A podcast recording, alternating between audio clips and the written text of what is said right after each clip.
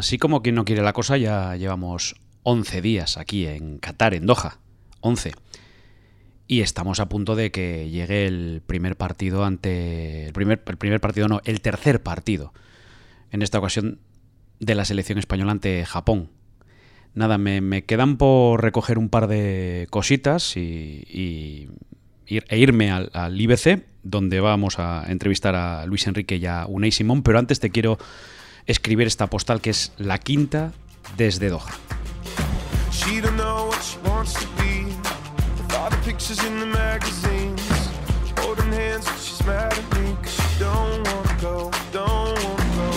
Querido Gaspi, que es como a lo mejor así tenía que haber eh, empezado la, primera de las postales por el motivo que origina este formato del podcast aquí en, Qatar. Em, que falta un partido para el final de la fase de grupos.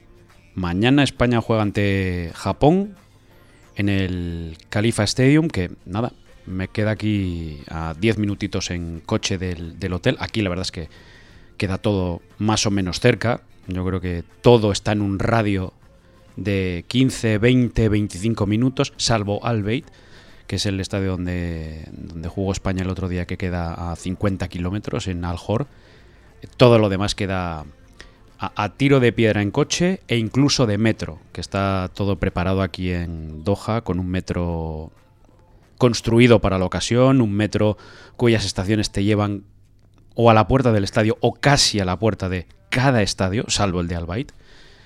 Eh, pues nada, que allí mañana juega España ante Japón el, el, partido que cierra la fase de grupos. Es curioso porque en estos últimos campeonatos del mundo mm, salvo alguna excepción, recuerdo pues a lo mejor el de Corea, bueno, alguno más tiene que haber por ahí. En la tercera jornada España siempre se ha pasado, se ha jugado el pase, e incluso en algún momento apurado. Mm, todavía tenemos en la mente a todos los integrantes de la selección de 2010 que lo contaron en, en ese informe Robinson espectacular sobre, sobre el Mundial que en el autobús de camino al estadio para jugar contra Chile, ese tercer partido, la tensión em, se palpaba, se cortaba con un cuchillo, había muchísimos nervios, la responsabilidad. Acuérdate aquel partido ante Suiza que termina con derrota, porque en el fútbol a veces se pueden hacer muchas cosas bien, pero el resultado a veces no, no se corresponde con eso que has hecho en el, en el campo, o los errores te penalizan y en aquel partido donde España no mereció perder, al final esa derrota condiciona la fase de grupos y ese partido ante Chile. Partido durísimo, partido que se juega pues de manera casi agónica a la hora de, afrontar ese partido, con la ansiedad de un equipo que estaba en las quinielas para ganar el Mundial, que venía de ganar la Eurocopa y que al final salva esa situación. Pues es curioso porque España no tiene ahora mismo ese estado de ansiedad, de necesidad, es todo lo contrario. Es una situación privilegiada, porque yo creo que todos hubiésemos firmado, bueno, no, creo no, todos hubiésemos firmado llegar en esta situación clasificatoria al partido ante Japón de esta manera. Lo que ocurre es que el guion no ha, sido el que todos pensábamos. Eh, el guion deparó la derrota de Alemania en la primera jornada que lo puso todo patas arriba. Esperábamos a una selección que Japón que le ganase también a Costa Rica. Eso no pasa. Y cuando España tenía el partido encarrilado para hacer el pleno, llegó eh, el, empate alemán del que, del que hablábamos en, el último podcast y dejó la sensación de, decepción cuando en realidad tú veías la clasificación y con lo que quedaba con el partido ante Japón, el punto era buenísimo. A España le, vale incluso perder mañana eh, y que no gane Costa Rica y que Alemania o que Alemania no golee. Bueno, son situaciones improbables que tampoco creo que haya que exprimir a la hora de, mirar la, clasificación. Mm, España juega ante Japón y un empate una victoria le, le clasifica como el primero de grupo. Y eso es, insisto, una situación de privilegio. Sobre todo porque hay muchas selecciones en este mundial y lo, y lo estamos viendo y se palpa, ¿eh?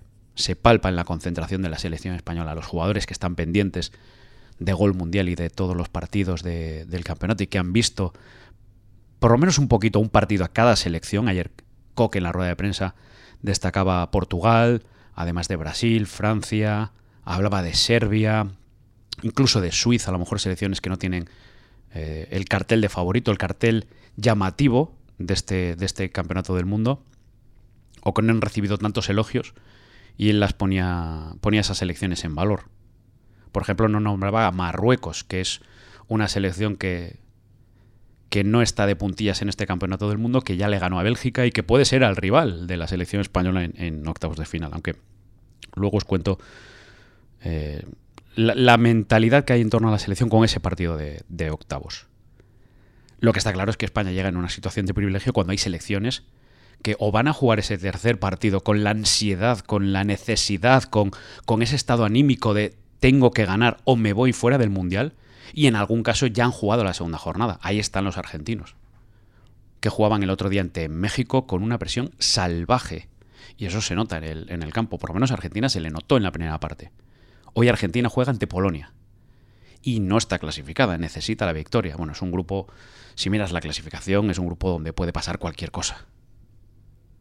México no está eliminada, ahí está Polonia, eh, la Argentina con Messi y con esa necesidad en torno a la figura de ese, de ese futbolista, de Messi, de Leo Messi, de ganar un campeonato del mundo para acallar un debate o para cerrar un debate o para darle una situación de privilegio en ese debate con Maradona sobre quién es el mejor jugador de todos los tiempos. Y si ese mundial que le falta a Messi y a esta Argentina le ayudaría a ganar ese, ese debate y esa comparativa que existe desde hace años pero no hace falta irnos ni siquiera del grupo. Fijaros cómo está Alemania, cómo tuvo que jugar Alemania el otro día, cómo va a afrontar la jornada de hoy, mucho más tranquila de lo que en principio pensábamos, porque Alemania podría estar eliminada ahora mismo, y sin embargo esto en una situación de lo más cómodo para cómo ha ido al grupo. Es verdad que tiene un punto, es verdad que es, que es colista, pero esta selección de, Alemania ganando su partido prácticamente puede tenerlo hecho.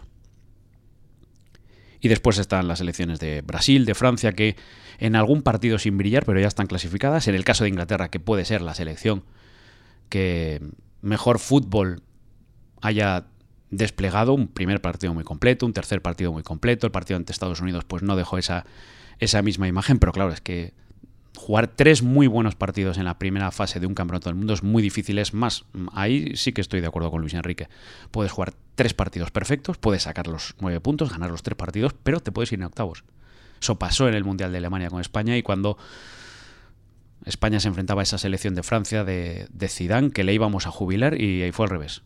España, eh, Francia y Zidane jubilaron en el Mundial a esta selección española, a ese embrión del equipo de Luis Aragones que dos años más tarde sería campeona de Europa y, el inicio de, la mejor racha en la historia de, nuestra selección. Pero mm, hay selecciones que, llegan a esta tercera jornada pues con el gancho, como, como Argentina, o en una situación mm, no con muchas dudas, en una situación mala directamente. Ahí está Bélgica, ahí está México, ahí está Uruguay. Yo creo que son selecciones de las que se esperaba se esperaba mucho más. Voy a quitarle el volumen al, de los mensajes al, móvil porque si no se van a colar en el, en el podcast. Selecciones que además han eh, reconocido problemas internos, por caso de, de, Bélgica, críticas al Tata Martino en México, una selección de Uruguay de la que se esperaba bastante más, o por lo menos yo esperaba bastante más. No sé tú, pero yo esperaba bastante más de la selección uruguaya. Le queda una, jornada a esto y, vamos a ver en qué termina todo. Pero, por ejemplo, también Holanda. Sí, ayer cerraba la clasificación, pero no ha brillado el equipo de Luis Vangal. No ha...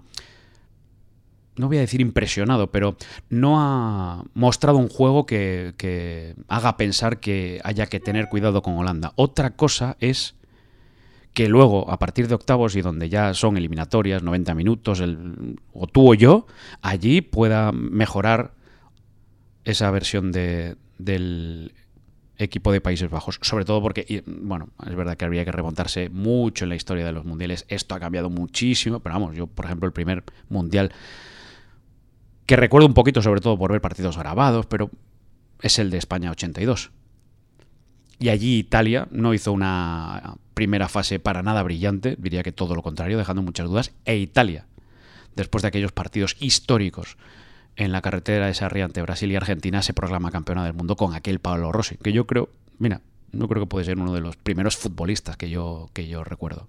Dinozov, Pablo Rossi, bueno, por supuesto Arconada, para los niños de mi generación, Arconada es casi nuestro primer ídolo, aunque para mí luego ya apareció Juan Carlos Ablanedo. Pero bueno, esto ya es, esto ya es otra historia. Entonces, ahora, en torno a la selección, mm, estamos sacando el tema encima de la mesa de si España, futbolísticamente, es o la mejor de este campeonato del mundo o no hay nadie por encima, que es el debate que ha sacado Luis Enrique eh, después de en su Twitch el otro día. Yo creo que puede tener razón. Es verdad que puede haber eh, selecciones con más contundencia, con más poderío en ataque, más poderío en las dos áreas, no solo en la delantera. España es verdad que ha marcado siete goles eh, en el partido ante Costa Rica, ha aparecido Morato, yo creo que es una buena, una buena muestra de lo que puede dar la selección y un buen síntoma que, aparezca Morata, pero es verdad que España no tiene un Mbappé, no tiene un Anton Grisman, no tiene un Richarlison, no tiene un Vinicius, no, no, tiene ese futbolista tan diferencial. No tiene un David Villa, no tiene un Fernando Torres como teníamos hace una década. Y es más, yo creo que es difícil establecer cuál es la delantera titular, aunque Luis Enrique haya repetido en el 11 los tres delanteros de inicio. Así que ese debate sobre si hay una selección mejor o no mm, es también una prueba de poderío, porque, y esto es verdad, yo creo que, lo, que, lo, que os lo comenté en el, en el último podcast, que es verdad que lo grabé muy cansado, nada más llegar de Albait, pero con la sensación fresca de, lo que había visto en la cara de los jugadores y había más cabreo por parte de, la selección que por parte de Alemania. Los alemanes daban eh, el resultado por bueno y los españoles no. Al día siguiente, el punto sabía mejor que la noche anterior. Ahora sabe ese punto mejor que hace dos días. Hay mejores sensaciones sobre el partido porque hay que tener en cuenta quién estaba delante que nada más terminar el, el partido de Albait. Y sobre todo porque creo que ese España-Alemania de momento es el mejor partido con los mejores eh, contendientes en lo que va de mundial, sabiendo que son dos de los candidatos a ganar este campeonato del mundo. De momento, yo creo que el resto de equipos no se han enfrentado a un España, a una España o una Alemania como sí se han enfrentado ellos en el, en el grupo. Yo creo, bueno, por ahí venía también el comentario de Luis Enrique sobre si este era el grupo de la muerte. Dentro de esta sensación todavía mm, le puede quedar eh, mucho mundial o no. Bueno, a Cristiano sí le queda más mundial, porque a Cristiano la selección de Portugal ya está clasificada, pero por ejemplo Cristiano, que es el primer futbolista en marcar en cinco campeonatos del mundo en la historia, eso, por ejemplo, es ya difícil que lo haga Messi porque Messi se quedó en el 2000 sin marcar y, bueno, pues es casi seguro que ya no volverá a un campeonato del mundo. Eh, se le ha visto un cristiano eh, bastante desaparecido en el primer partido y que ha aparecido más después ante, ante Uruguay. Es un cristiano mm, que en principio por nombre tiene que capitalizar esta selección de Portugal, pero ahí han aparecido otros. Ahí ha aparecido Bruno Fernández, ahí tiene que aparecer eh, Joao Félix, ahí eh, tienen que, pueden aparecer otros futbolistas en el, equipo de Fernando Santos. Todo esto es porque Messi en Argentina sí que está aglutinando toda esa presión. Messi es un futbolista acostumbrado a lidiar con ella. El otro día el, gol es una maravilla, sobre todo en las condiciones en que lo marca, no solo futbolísticamente, sino en las condiciones a las que llega el partido y cómo él consigue desatascarlo es otra forma de, tener que encarar, por ejemplo, esta tercera jornada. Cristiano se sabe clasificado. Messi, quién sabe, si las cosas salen mal, será su último partido en este mundial. Y será su último partido en un campeonato del mundo. No sé si será su último partido con la camiseta de Argentina. Eso es algo que tiene que decidir él. Pero Messi está en ese precipicio. Y ahí no es fácil jugar. Es curioso, ¿eh? Hoy Messi puede estar ante su último partido en un campeonato del mundo. Se dice pronto, ¿eh? Y luego está, por ejemplo, otro caso que es completamente diferente. Pero, por ejemplo, mientras Cristiano quiere aferrarse con todas sus fuerzas a seguir jugando, él no dirá nunca que este es su último campeonato del mundo, porque puedo pensar que en su mente está llegar al próximo. En el caso de Messi, a pesar de que sí ha dejado caer que este es probablemente su último campeonato del mundo, le vemos de otra manera. En el caso de Gareth Bale, es un futbolista que ha llegado a este campeonato del mundo y en la mente de, en nuestra mente, no sé en la tuya, pero en la de muchos aficionados, sobre todo en España, le han visto como un futbolista muy alejado de ese nivel. Un futbolista, mi sensación, ¿eh? Del quiero y no puedo. Del quiero estar pero ya no me da. Ayer el gesto que tiene con la cámara nada más terminar el partido refleja, refleja, esa frustración, refleja esa impotencia, refleja que es un futbolista que tendría que ser el líder, eh, la imagen, el emblema de esa selección de Gales en este campeonato del mundo al que podía haber llegado en plenitud y que es un futbolista casi alejado, no sé si por deseo, por dejadez o por qué, de la de la élite, de, de luchar por este campeonato del mundo. Pues eso, el quiero y no puedo. Pues Bale ya se va del Mundial. Y ya hay titular sobre si, si, se va del fútbol. Yo creo que su mente ya se ha ido del fútbol. Pues ya puede todavía jugar un par de temporadas más, si es que las quiere jugar en, el, en Los Ángeles. Eh, pero su mente hace tiempo que está alejada de ser ese futbolista que en su día fichó el Real Madrid y que podría ser o que se fichó como, como una alternativa o como la continuidad o como un futbolista para crecer y llegar a la altura de Cristiano Ronaldo. Creo que además tiene eh, más títulos, más currículum que el fútbol que nos ha enseñado. Y eso que ha hecho muchas cosas, ¿eh? porque es evidente que, que Gareth Bale a lo largo de su carrera en el Real Madrid también ha sido vital con aquella Copa del Rey, con aquella Champions en Lisboa, pero que al final es un futbolista que, del que se esperaba más con un gran currículum, eso sí. Y sin olvidar el gol de Kiev con esa chilena espectacular. Pero no sé, yo me quedo con la sensación de que, de que esperaba más de Gareth Bale. Y ahora en este mundial, viéndolo un poquito en la lejanía, me queda la sensación de, de que es un futbolista que ahora quiere a lo mejor y no puede. Bueno, van pasando selecciones, ya vamos teniendo un poquito los cuadros. Ayer pude acercarme al partido de Senegal ante, ante Ecuador. Y ahora queda por ver qué puede hacer esta, selección española. Con esa pregunta que todos tenemos, eh, que, que, queda en el aire, ¿es mejor pasar primera? ¿Es mejor pasar segunda? ¿Es mejor ir por la parte del cuadro que te toque sabiendo que ahí puede estar Brasil? ¿Es mejor mm, hacer algo evitando a Brasil? Yo la verdad que creo que España lo que tiene que hacer es ganar el partido. No tiene que pensar en estas cosas, porque para mí eso es mostrar debilidad. Para mí eso es mostrar que estás pensando más en no por aquí, no por... Si tú quieres ser campeón, del mundo, tienes que em, mantener esa... Primero mantener esa sensación de que tú puedes. Si, si, vamos, perdón, si vamos a empezar a sortear rivales, esto, esto no es una buena señal, porque eso es reconocer que, no eres la mejor selección. Sería incoherente con las palabras que le hemos escuchado a, a, a Rodri, a Coque, a Luis Enrique y seguro que alguno más si, si se ponen delante del micrófono. Luego le preguntaré a Unai Con lo que, primero, España juega primero. Segundo, Brasil eh, no tiene que ser tampoco un cruce fácil. No tiene que, en la mente de los brasileños no tiene que estar la mente de que vengan por aquí que no pasa nada. No. Yo creo que los rivales sí que piensan que puede pasar algo. Ahí está lo que ayer mm, decía Luis Fernández, que me lo encontré en la concentración de la selección española, que venía a ver a Luis Enrique para felicitarle y lo que ha dicho Tata Martino, que, que es también un poco la visión desde fuera. ¿Cómo nos ven desde fuera? ¿Cómo nos ven los ingleses, los argentinos, los mexicanos, los alemanes? Pues yo creo que nos ven a los españoles como una selección que puede estar ahí. Con lo que creo que es verdad que con, en un España-Brasil, pues hay que darle favorito a Brasil, evidentemente.